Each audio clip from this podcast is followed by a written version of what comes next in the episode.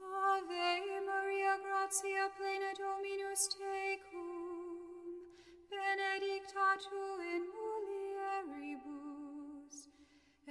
benedictus fructus ventris tui, Jesus.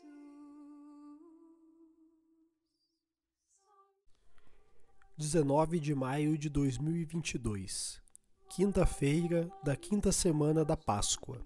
Evangelho de João, capítulo 15, versículos do 9 ao 11.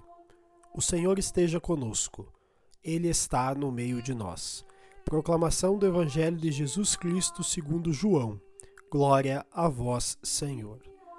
Naquele tempo, disse Jesus a seus discípulos: Como meu Pai me amou, assim também eu vos amei.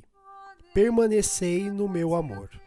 Se guardardes os meus mandamentos, permanecereis no meu amor, assim como eu guardei os mandamentos do meu Pai e permaneço no seu amor.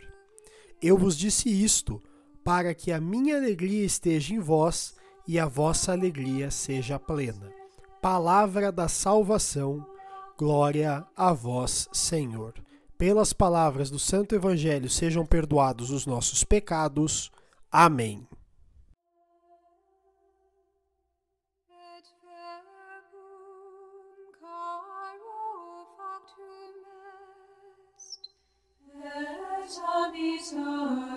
In nobis.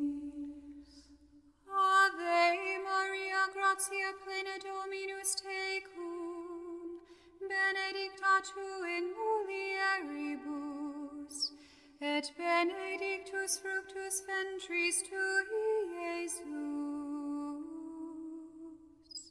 Sancta Maria Mater Dei, ora pro nobis peccatoribus, nunc et in hora mortis nostrae.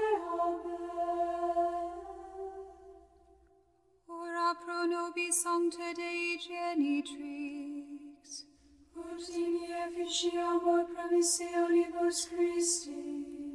Oremus, gratiam tuam quesimus Domine mentibus nostris infunde, ut qui angelo nunciante Christi filii tui incarnationem per passionem eius et crucem, ad resurrectionis gloriam perducamur, per